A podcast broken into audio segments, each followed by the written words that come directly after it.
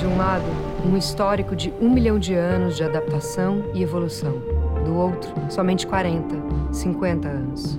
A Toninha é um golfinho que há muito tempo vive neste planeta. Infelizmente, há quatro décadas, ela vem parando nas redes de pesca, lançadas ao mar por seres humanos. Resultado: ela agora corre sério risco de sumir, desaparecer, ser extinta. Está começando Toninhas, a extinção do golfinho invisível. Aqui, mergulhamos juntos na ficção para fazer emergir a realidade de uma espécie fascinante e ameaçada.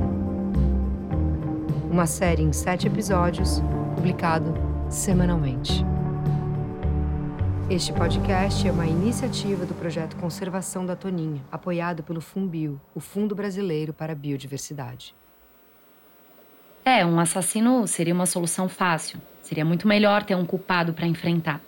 Mas infelizmente não é assim quando a gente fala das toninhas.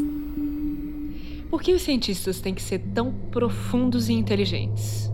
Eu só quero uma resposta. Eu preciso de um assassino. Mas eu tô aqui no laboratório com a Aline da ONG.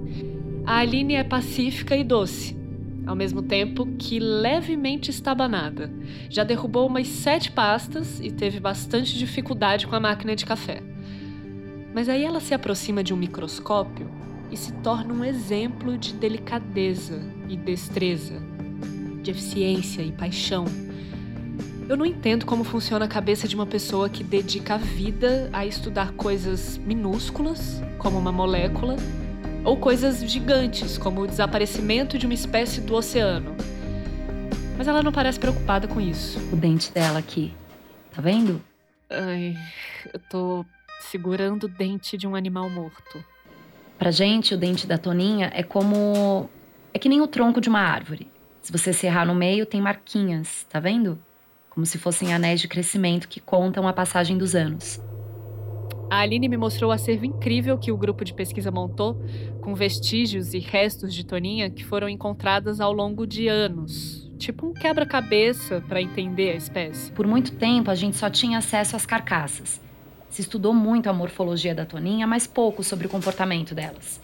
Isso porque é muito difícil observar elas em habitat natural, como você já deve saber. Sim, é a grande fofoca da cidade. Eu demorei mais de 10 anos para ver uma. Eu tentei de todos os jeitos. Vários passeios de barco, noites em claro, estratégias diferentes e nada. Eu fiquei, como dizem os portugueses, a ver navios.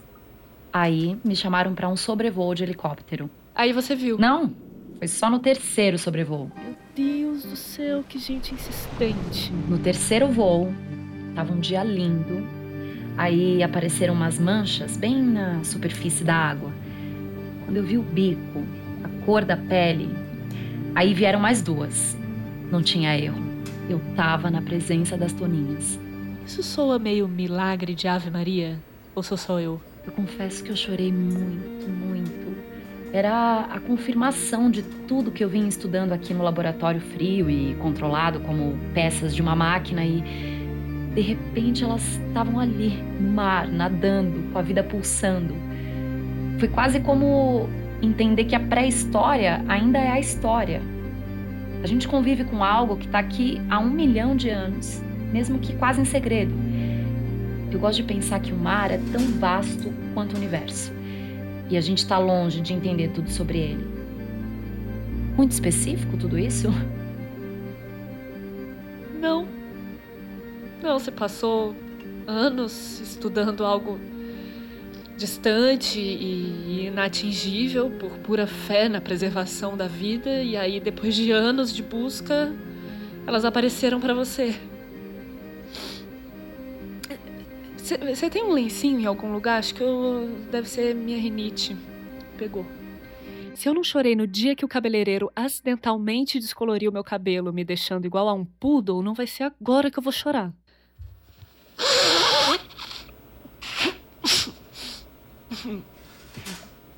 É complexo. A pesca é fonte de subsistência dessas populações. Não dá para proibir. Então, é tudo sobre diálogo. Cada vez mais os pescadores entendem que a toninha é um indicativo da saúde do mar. Um mar com toninhas é um mar com peixes, um mar rico que pode sustentar uma população. a gente tenta engajar eles para estar tá do nosso lado e eles colaboram como podem, porque para eles faz sentido. A pesca industrial idem. Tem outro porte, mas a gente está trabalhando em conjunto com eles. É, é toda uma cadeia de pessoas e um modo de vida, né? Não dá para simplesmente proibir. Exato. Aí entra outro ponto importante, que é pensar em alternativas. Tem, por exemplo, um novo tipo de rede sendo testada, com sinalizadores sonoros acoplados que servem para espantar as toninhas. Existem também materiais alternativos de pesca que podem diminuir a pesca acidental. E uma coisa que anima muito é o mapeamento. A ideia de dividir o mar em áreas de pesca e áreas de preservação. Isso com certeza evitaria muitas mortes desnecessárias. Mas. Sempre tenho mais. Tem estudos que apontam que elas talvez nadem até as redes de pesca, porque elas escutam ondas de som vindas dos peixes que elas gostam de comer e nadam até eles. Parece eu, achando que vou solucionar esse caso, certamente nadando rumo à minha morte jornalística. A triste verdade é que nós e a Toninha comemos as mesmas coisas. É muito difícil equilibrar essa balança entre esse ser tão frágil e nós, humanos. Mas seguimos tentando. Mas Aline, você não acha que descobrindo quem matou essas toninhas, a gente de repente salva elas de algum um inimigo invisível? Parece que eu falei alguma besteira. Ela tá pensativa. Olha, não acho que essa seja exatamente a questão. As 33 que apareceram mortas na praia são só uma porcentagem pequena das toninhas que morrem todos os dias em alto mar e não chegam nem a ser encontradas. Não tem inimigo invisível. O inimigo é claro, é a falta de interesse que a gente tem na natureza. O fato de o oceano estar tá lotado de plástico e as calotas polares estarem desaparecendo e a gente ainda está questionando se existe ou não aquecimento global, sem conseguir implantar medidas mais rígidas de proteção. Bárbara, eu sinto te informar, mas não importa tanto quem matou essas toninhas. Essa não é nem a pergunta certa. Qual é a pergunta certa? Como a gente pode conviver melhor com as outras espécies? O que cada um de nós pode fazer? O que a gente devia cobrar das autoridades? Essas toninhas saíram do fundo do mar e chamaram a sua atenção, mas isso é o que está acontecendo todo o tempo, no mundo todo, com muitas espécies. Só que acontece no silêncio abaixo da superfície, longe das nossas vidas corridas, das telas de celulares. É quase curioso que o mar às vezes devolva animais mortos para a terra, para mostrar para gente que ele não aguenta mais. É, a minha primeira impressão quando eu vi a foto das toninhas na praia foi mesmo a de que o mar tinha devolvido esses corpos. Ontem eu estava lendo sobre o mistério de mortes em massa de outras espécies. É curioso. Tem muitos registros de várias épocas. Eu achei uma que em 1904, nos Estados Unidos, milhares de pardais caíram mortos do céu numa única noite. E aí chamaram de a grande chuva de pássaros. Sim. Cientistas da época nunca nem descobriram a causa. E mais recentemente, na Nova Zelândia, uma praia foi infestada por centenas de estrelas do mar derretidas, do nada. Tem vários eventos estranhos, né, datando de várias épocas e pouquíssimas explicações. Sim, mas a gente pode supor que a ação do homem tenha afetado essas espécies, mesmo que seja completamente involuntário. Por isso que a gente tem sempre que entender os efeitos colaterais das nossas ações. O que foi? Não sei. Não sei, tudo isso me deixou um pouco longe demais de ter uma manchete quente, porque tudo que você está dizendo está acontecendo há tanto tempo. É a notícia menos lida e é a mais requentada do jornal. Quer tomar uma água de coco? Quero. Quero sim. Pelo menos eu tô na praia, então melhor aproveitar. Agora as pessoas já me reconhecem até, eu cumprimento todo mundo por onde eu passo. E eu vejo as 33 toninhas ainda ali. Agora com menos vivacidade do que antes. Me sinto mais próxima delas. E claro, frustrada de ter que voltar para São Paulo sem ter um assassino, sabendo que na verdade, na verdade o assassino sou eu. E você. Você. Até parece que eu tô falando com alguém. Bárbara, eu tenho um convite ousado. Quer fazer um sobrevoo de helicóptero? Tentar ver uma toninha viva? Hum, hum, hum. Não, imagina, de jeito nenhum. Não, não, eu, eu, eu tenho fobia de avião ali. É super seguro. Eu tô há tempos para fazer um de novo. E eu acho que olhando o mar de cima, muita coisa pode se esclarecer para você. É no mínimo um bom final para sua matéria. Eu fico um pouco humilhada por uma pessoa de biológicas ter uma ideia excelente pro final da minha matéria. Não, Aline, não dá. É, eu vou morrer. Não dá. Você confia na ciência? Ah, A ciência diz que voar de helicóptero é mais seguro que comer um peixe com espinha. Muita chance de sufocamento. sério? É, não sei, mas é possível. Você não quer ver uma toninha? Nessa época do ano, com essa coloração da água, é bem possível. É, não, eu não posso. É, é- é é- é mais forte que eu, Aline. Talvez. Talvez seja o meu jeito de preservar a, a minha triste espécie de vida. Bárbara, quando você vai voltar a ter uma chance como essa? Esse é o mesmo argumento cretino que me fez fazer rapel na Avenida Sumaré quando eu tinha 15 anos. Mas até que foi legal. Eu te dou a mão o tempo todo. E você pode levar alguém também. Você conhece alguém que se anima com a ideia? De ver uma Toninha viva? Pior que eu conheço. Eu tava pensando em dar um presente pro Luiz. Afinal, ele me levou por 20 horas de estrada e nem reclamou. Mas eu tinha em mente algo do tipo um forninho elétrico. Mas, meu Deus, um sobrevoo de toninhos. Eu poderia chamar um amigo meu. Ótimo, eu vou agendar o voo. Ai, meu Deus. Bárbara, você tá bem? Uma, uma leve vontade de desmaio, mas tá tudo bem. Bárbara?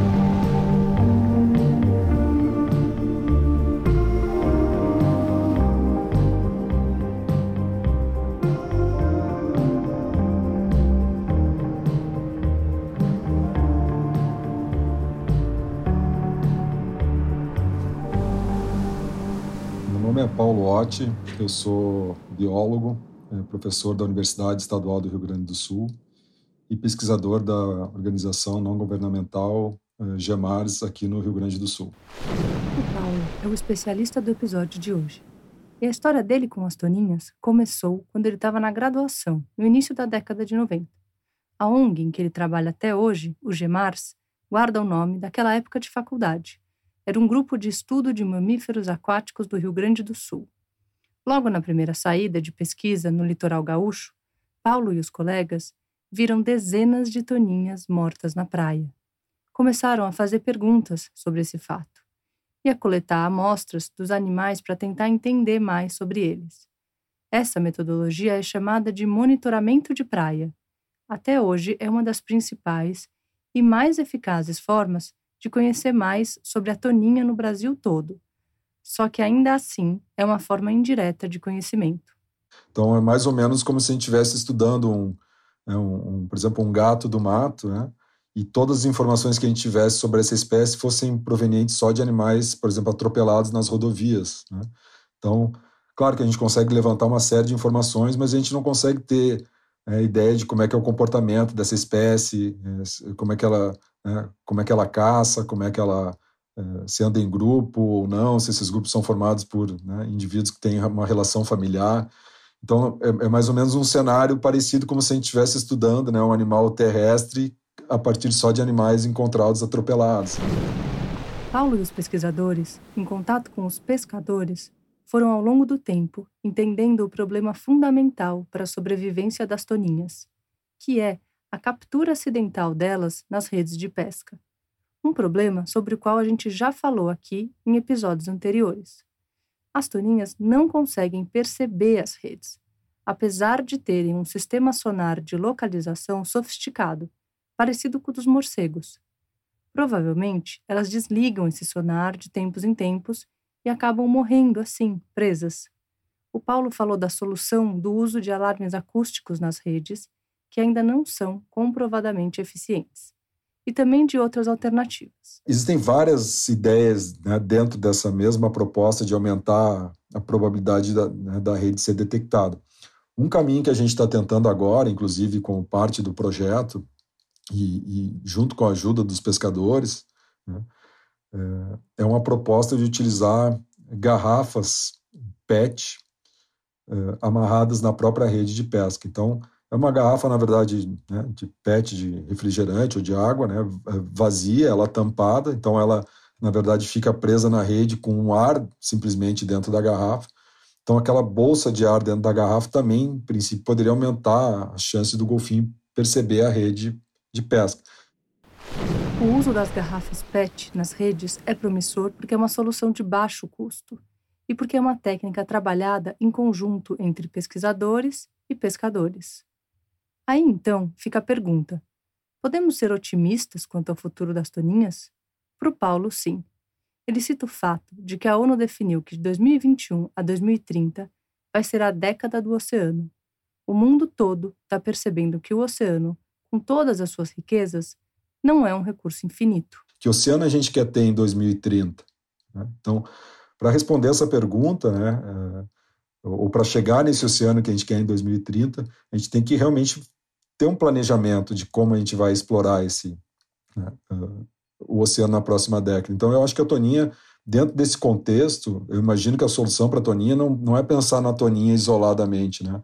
mas sim pensar na Toninha dentro né, desse contexto de uma pesca sustentável para todas as espécies, né? é, seja para as espécies de valor comercial ou, ou, essas que ocorrem as capturas acidentais. Então, eu acho que pelo menos a gente tem aí uma década para é, realmente pensar numa forma ordenada e sustentável de explorar esse, esses recursos. E eu acho que dentro desse contexto, eu imagino sim que a toninha possa ser beneficiada como várias outras espécies.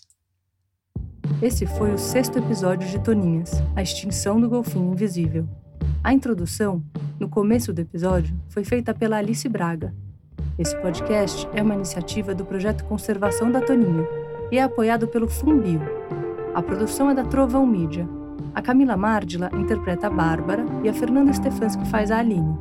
O roteiro e a direção geral são da Luna Greenberg. A assistência de roteiro e a direção de atores são da Júlia Ianina. A trilha sonora e a edição de som são do Arthur Decloé. A realização do projeto Conservação da Toninha é uma medida compensatória estabelecida pelo termo de ajustamento de conduta de responsabilidade da empresa PetroRio, conduzido pelo Ministério Público Federal no Rio de Janeiro, com implementação do FUNBio,